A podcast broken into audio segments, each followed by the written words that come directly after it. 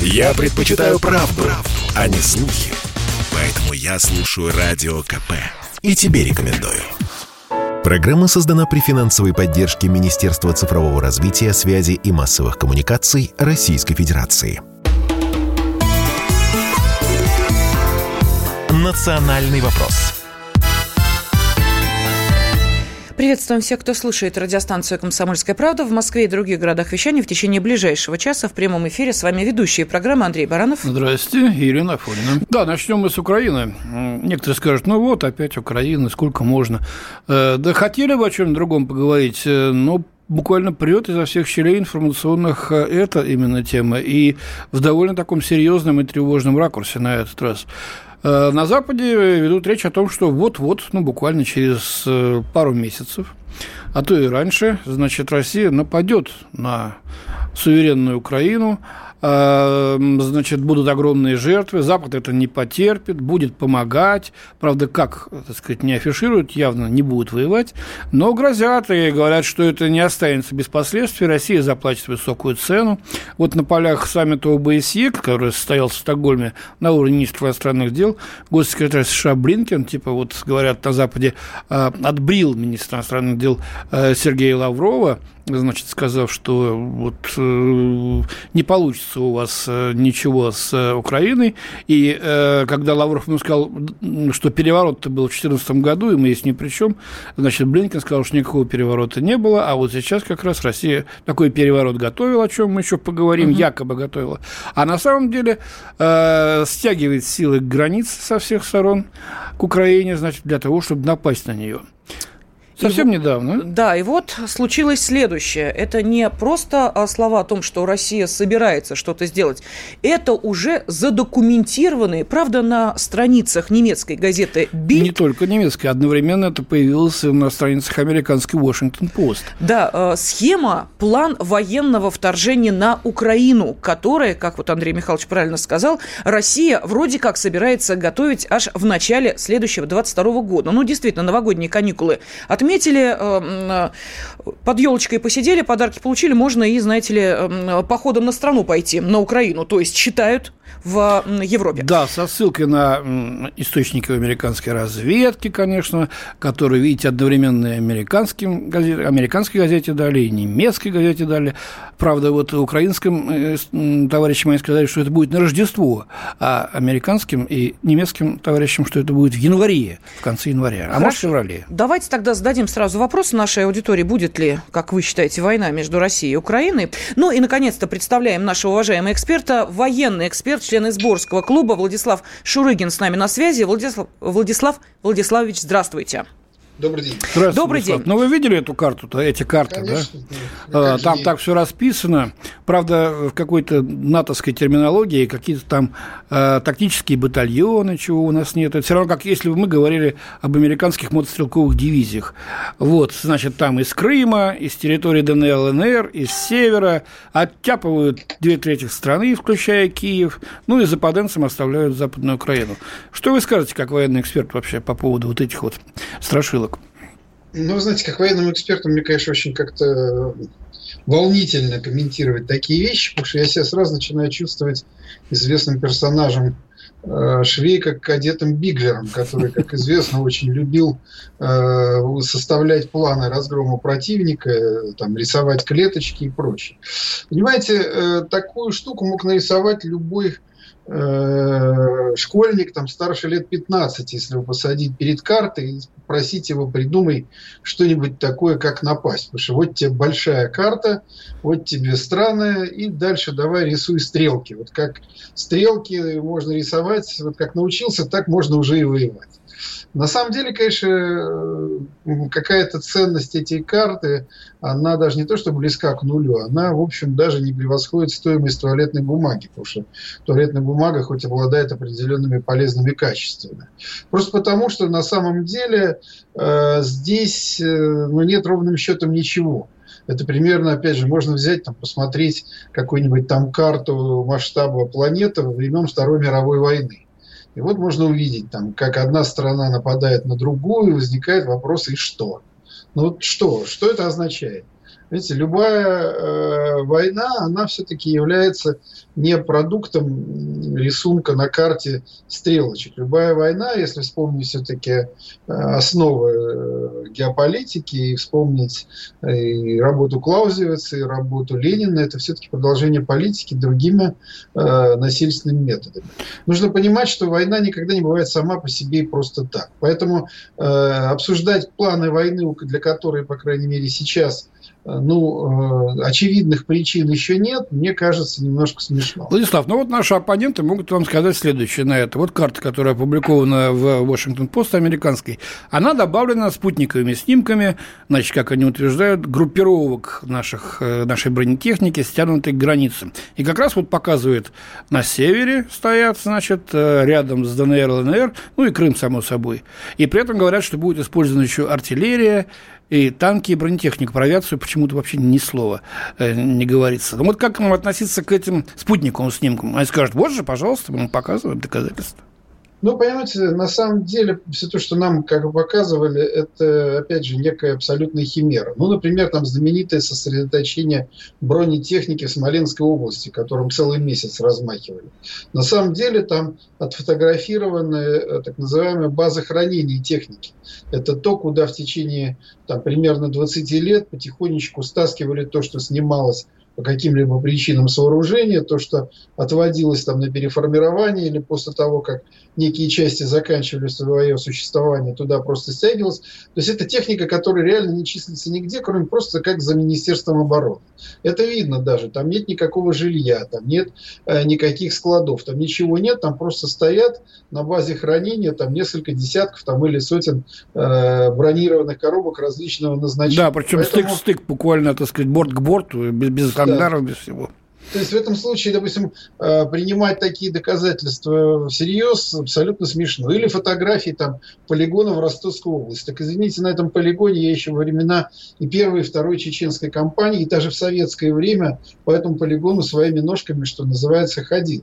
Это нормально. У нас там э, развернут в свое время был Северокавказский округ, еще в начале там 2000-х, а потом, в начале 90-х, а потом много лет стояла и стоит до сих пор 58-я общевойсковая мировая армия, которая никуда оттуда не девалась, в космос не улетала и, в общем, никуда с места не сходила. Более того, у нас э, в этих же краях развернута первая танковая армия. Здесь надо сказать честно, что эта армия развертывалась уже в связи с той угрозой Запада, которую мы э, все эти годы видим. И опять же, она находится в местах постоянной дислокации. Ничего нового там нет. Потом там были какие-то съемки с какого-то эшелона, который вроде как где-то как ехал, и его кто-то из своего автомобиля снял. Но, извините, в общем, переезд техники из пункта А в пункт Б, он, в принципе, абсолютно, опять же, нормальный ни о чем не свидетельствует. Поэтому я вижу только одно. Это попытка э, идеологически, во-первых, обосновать войну, во-вторых, привязать ее к России.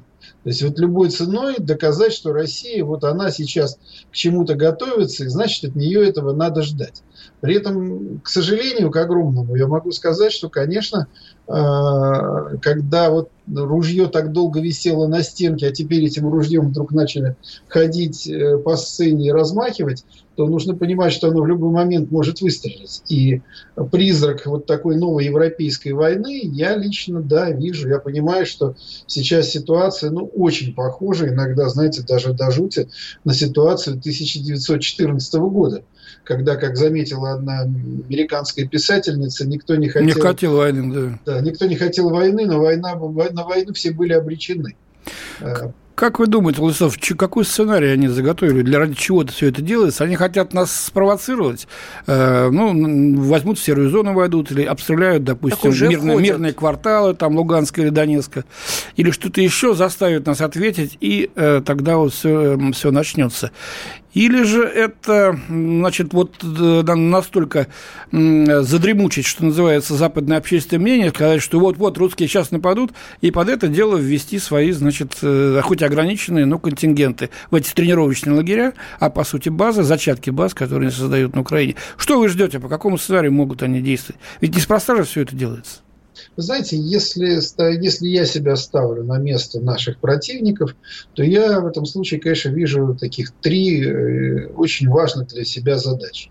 Первая и главная задача – это любой ценой, или точнее не любой ценой, но э, ценой, скажем, э, жертвы тех, кого не жалко, остановить Россию. То есть задача Э, Россию прежде всего остановить исторически. Это значит, что ее нужно втащить в войну на истощение. Не в блицкрик, не в какое-то там, э, там просто мелкое противостояние, а в войну на истощение. Желательно на той территории, которая ко мне не имеет никакого отношения. И желательно, чтобы гибли в этой, в этой войне не мои солдаты, а какие-то третьи. Я мог бы их поддерживать там авиацией, давать им вооружение, там, технику, э, что-то там поддерживать. Но самое главное, что чтобы этот кровавый конфликт изматывал обе стороны. И прежде Владислав всего... Владиславович, я прошу прощения, мы сейчас уходим на небольшой перерыв. Я прям вот за вами, знаете, конспектирую. Вот э, первые, э, что нужно сделать э, по э, нашим вот, сценариям два, противников. Два да, сценария после Россию. очень небольшой паузы. Я слушаю Радио КП, потому что здесь самая проверенная и оперативная информация. И тебе рекомендую. «Национальный вопрос». В студии ведущая программы Андрей Баранов. Елена Афонина. На связи с нами военный эксперт, член Изборского клуба Владислав Шурыгин. И вместе с Владиславом Владиславовичем мы пытаемся понять, встать на позицию тех, кто хочет втянуть э, Россию в затяжной конфликт и по каким сценариям это а, может быть реализовано. Итак, сценарий номер один – остановить Россию, втянув ее в войну на истощение. Владислав Владиславович, пожалуйста, продолжайте. Ну, это не совсем сценарий, это задача номер mm-hmm. один и задача главная. Задача вторая – это в этом случае э, создать э, все необходимые для такого конфликта. Собственно говоря, с точки зрения идеологической подготовки или пропаганды, мы сейчас все это и наблюдаем. То есть включена полностью э, очень самая мощная на планете пропагандистская машина, которая всем обывателям по обе стороны океана доказывает и объясняет, что война неизбежна, она вот-вот будет, Россия должна напасть. Соответственно, в этом случае э, задача номер три – это подготовить, э, ну, скажем, э, как это сказать, как, как бы правильно отвести им роль, подготовить жертвенную овечку Украину к тому, что она должна пойти освобождать свои земли, то есть создать уже то, что называется казус белли. И для этого как раз проблем не нужно никаких. То есть, как мы понимаем, вот нынешняя ситуация на границе ЛНР, ДНР и Украины – это непрерывный конфликт, который позволяет ну, в любой момент его э, раздуть или э, плеснуть в него бензина так, чтобы полыхнуло по полной. И в этом случае нужно понимать уже, каким скорее будет участие Запада. То, что Украину погонят в бой, это понятно. Э, нужно ли в этом случае Западу полностью терять Украину? Конечно, нет. И для этого сейчас, вот я вижу, начиная с весны, активное приготовление к тому, чтобы обвишковать Украину своими военными базами.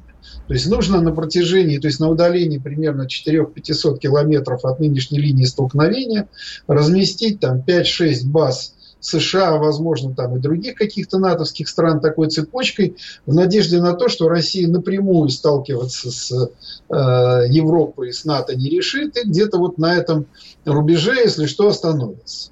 И, соответственно, в этом случае нужно э, провести вот такую некую линию Керзон. Я вижу, что они сейчас готовятся ее проводить.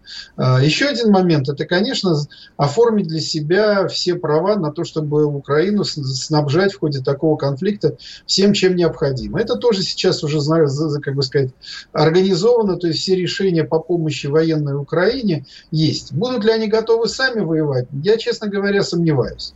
Но в лучшем случае будет какое-то участие, там, как обычно, авиации. Все, как, все эти ребята очень любят воевать своей авиации, опять же, на территории Украины. И главное в этом случае задача, так как я уже сказал, другая. Задача первая – это обескровить максимально Россию. Что будет с Украиной, в общем, не очень важно. А вторая задача – опустить железный занавес. На мой взгляд, надо понимать, что сейчас идет война за ресурсы 21 века. Тут точно так же, как Первая, Первая мировая война, она шла за ресурсы 20 века, начиналась точнее. И чем мы закончили, чем закончилась она, мы знаем. Сейчас точно такая же борьба идет за ресурсы 21 века, но уже э, как, как в этом случае Россия рассматривается как угроза для тех, кто планету фактически взял под себя. Поэтому задача ее от всего этого отрезать. Соответственно, опустить железный занавес, соответственно, лишить окончательно любых выходов на рынке, любой ценой, так сказать, от всего отрезать. И э, вот тогда, возможно, как они считают, за следующие там 10-12 лет с Россией можно будет повторить то же самое, что было с Советским Союзом в 1991 году. Угу. То есть задача в этом случае вызвать внутриполитическую нестабильность и окончательно решить. Понятно.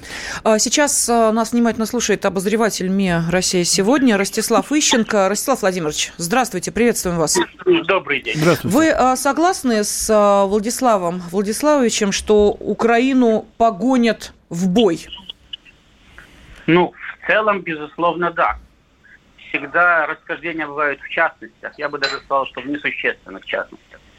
Вот. Во-первых, э, Соединенные Штаты пытаются погнать в бой не только Украину, потому что погнать в бой Украину это ровно дней на пять. Это даже не война. Вот. Это такая же ситуация, как в Грузии. Э, с, э, там, не, там три дня достаточно было. Но там она была пятидневная. Угу. Вот, значит, до сих пор и называется пятидневная война, да.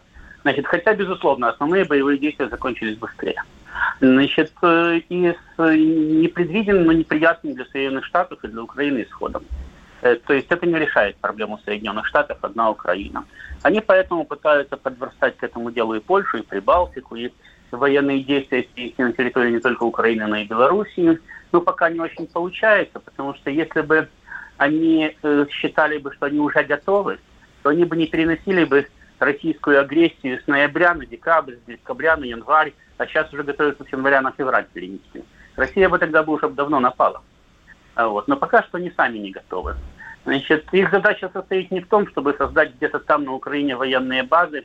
Хотели бы, давно бы создали, во-первых. А во-вторых, военные базы не создаются за пять минут. И в-третьих, для того, чтобы остановить Э, наступающие войска, даже не российские, а всего лишь сирийские. Как показывает практика и опыт, цепочки военных баз не хватает. Там надо разместить достаточно крупные силы для того, чтобы э, фактически по всей линии соприкосновения поставить заслон. Этого ни американцы, ни европейцы сделать не могут. А вот что они могут сделать, и чего они хотели бы добиться, это действительно затяжной войны, ну, скажем, по донбасскому образцу когда э, первоначальные боевые действия действительно э, укладываются в одну, максимум две недели, после, в течение которых от украинской армии остаются одни воспоминания, а линия разграничения проходит где-то по, по украинской территории, неважно где. Значит, туда подтягиваются вооруженные силы там, Восточной Европы частично, может быть, кого-то из западной европейцев удается уговорить. И под угрозой столкновения уже непосредственно с армией НАТО, то есть Э, там, где в перспективе маячит угроза мировой войны. Значит, э, создается, значит, устанавливается перемирие. Перемирие, и оно может продолжаться и 10 лет, как вот и 8 лет, там, 15 лет, как в Донбассе, да, когда ни мира, ни войны, Значит, но напряженность постоянно существует, она постоянно поглощает огромное количество ресурсов. Так Украина тогда перестанет существовать уже как государство. Что а с людьми это будет? Пожалуйста, это очень волнует Соединенные Штаты. С моей точки зрения, это даже Россию волнует только потому, что если Украина перестанет существовать, то это будет российское обременение. Ну хорошо, украинскую а элиту это не может не волновать. Понял по поводу Америки, но ну, украинскую элиту, бизнесменов, в конце концов, не а, может не волновать, они же деньги потеряют, хотя бы вот давайте такими понятиями рассуждать. Украинскую элиту, украинскую элиту, да, давно волнует только сохранение того, что они уже награбили. Значит, причем сохраняют они это очень плохо, иначе бы у них не было бы ни Майданов, не было бы антироссийского курса, не было бы вступления в Европу и так далее. Они бы зарабатывали бы в 10 раз больше, при этом дружили бы с Россией и были бы под надежным российским зонтиком. Но они поступали ровно наоборот. Они считали, что их Запад защитит. Значит, и сейчас им деваться некуда. Их деньги давно на Западе, их интересы давно на Западе. В России им бежать некуда. Они здесь будут э, хромыми и нищими под мостом. Они не в состоянии конкурировать с российским бизнесом, потому что российский бизнес работает по правилам, они работают по понятиям. Ну, Значит, тут здесь, у нас здесь, тоже здесь, понятий хватает, если уж быть честным. Они, здесь они работают, здесь они работают. Ну, я вам советую поехать на Украину и попробовать там поработать. Не пускают. А, вот видите, а, да. значит, так, вот тогда, а тогда сравнивать, понимаете? Потому что я знаю, что, с чем сравниваю.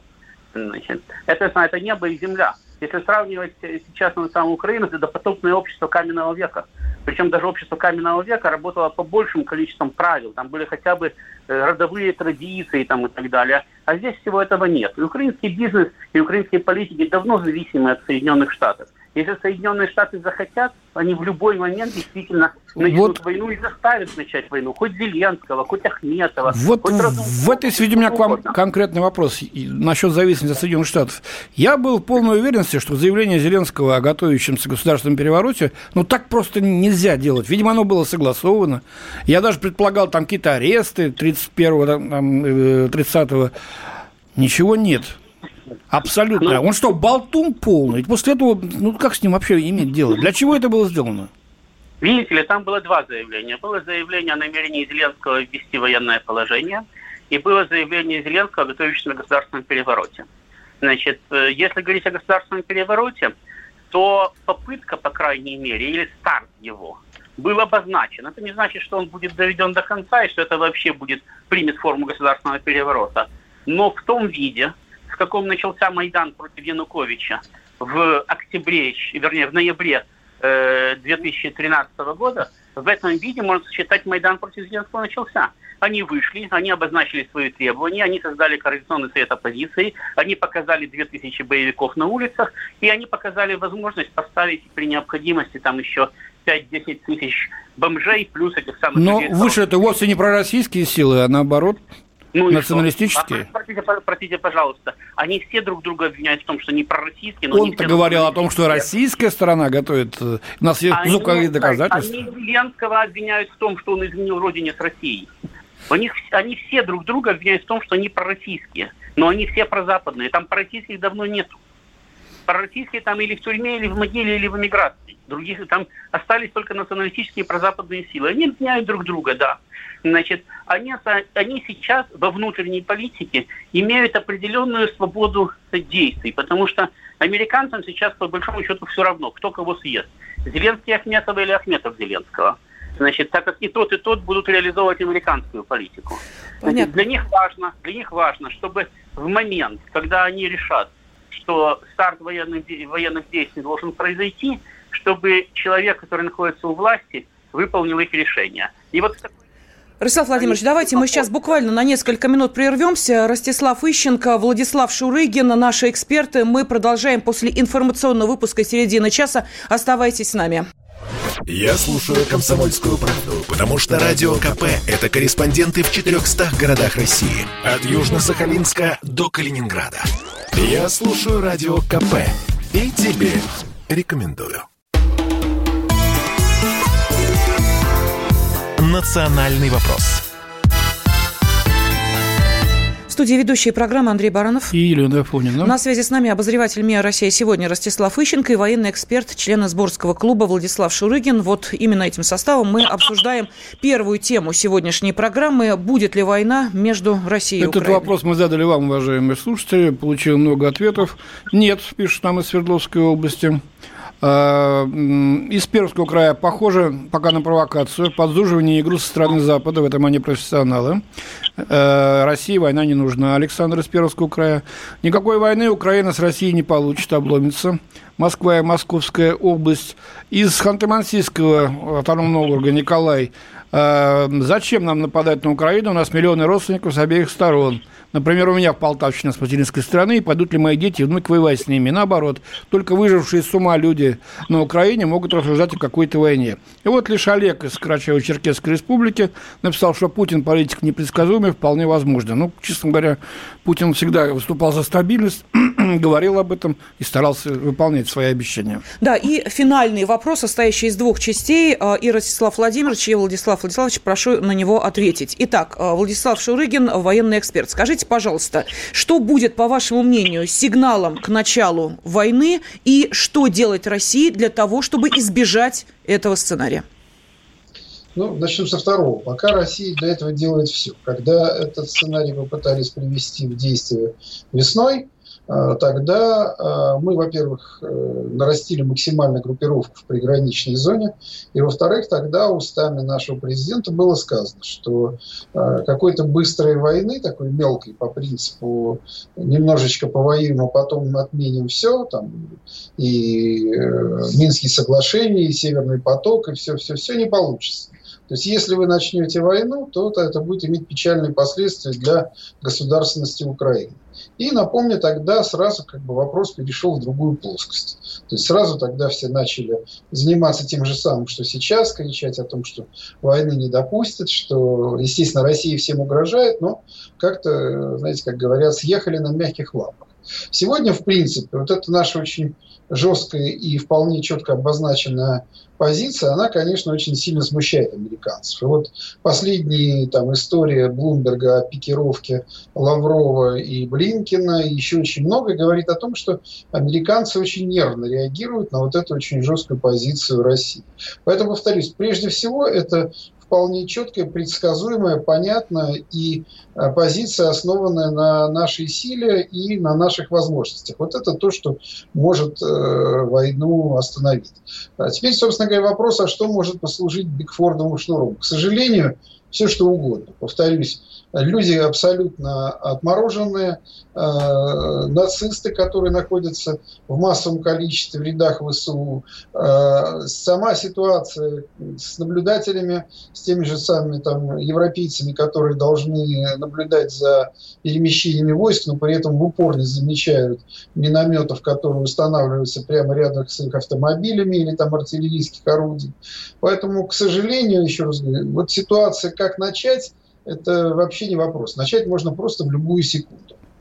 Спасибо. Военный эксперт, член сборского клуба Владислав Шурыгин. Благодарим вас, Владислав Владиславович. И тот же вопрос э, Ростиславу Ищенко, обозревателю МИА «Россия сегодня». Ростислав Владимирович, напомню, что будет э, сигналом к началу военных действий и что делать России для того, чтобы этого не допустить? Ну, сигнала не будет, потому что я совершенно согласен. Люди отморожены, это во-первых. Но даже проблема не в том, что они отмороженные, проблема в том, что при определенных условиях значит, война нужна и Соединенным Штатам, и украинскому руководству. Значит, просто условия пока не складываются. Но если они сложатся, или если в Соединенных Штатах решат, что война все равно уже самый лучший сценарий, значит, то есть лучший из худших, то она просто начнется. И никаких сигналов не будет. Просто начнется война. Значит, то есть Украина просто нападет на Донбасс. Ну или еще на что-нибудь нападет. И воевать тогда придется. Вот. Что касается, что делать Россия, тоже согласен. Россия, в принципе, делает все для того, чтобы этого не произошло. То есть во-первых, показывает, демонстрирует готовность ответить. Значит, во-вторых, она э, демонстрирует готовность ответить по полной программе. И в-третьих, она практически открытым текстом говорит, что э, войну можно развязать. Значит, война начнется и кончится, но она начнется и кончится не так, как это планируют Соединенные Штаты, и не так, как рассчитывают украинские власти, не так, как рассчитывают восточные европейцы, не так, как рассчитывают западные европейцы, а так, как решит Россия.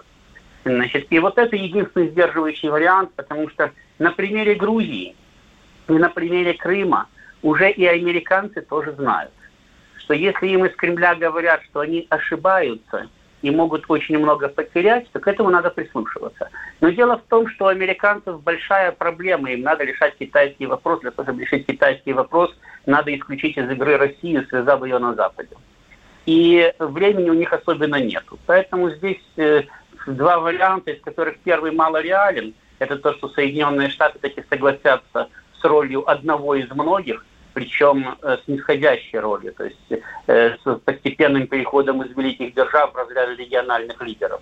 Значит, либо они будут э, активизировать ну, самые такие опасные проекты, в том числе и военный проект в Восточной Европе. Спасибо. Ростислав Ищенко, обозреватель МИА «Россия сегодня», также принял участие в обсуждении этого, ну, действительно, одного из важнейших вопросов последних дней.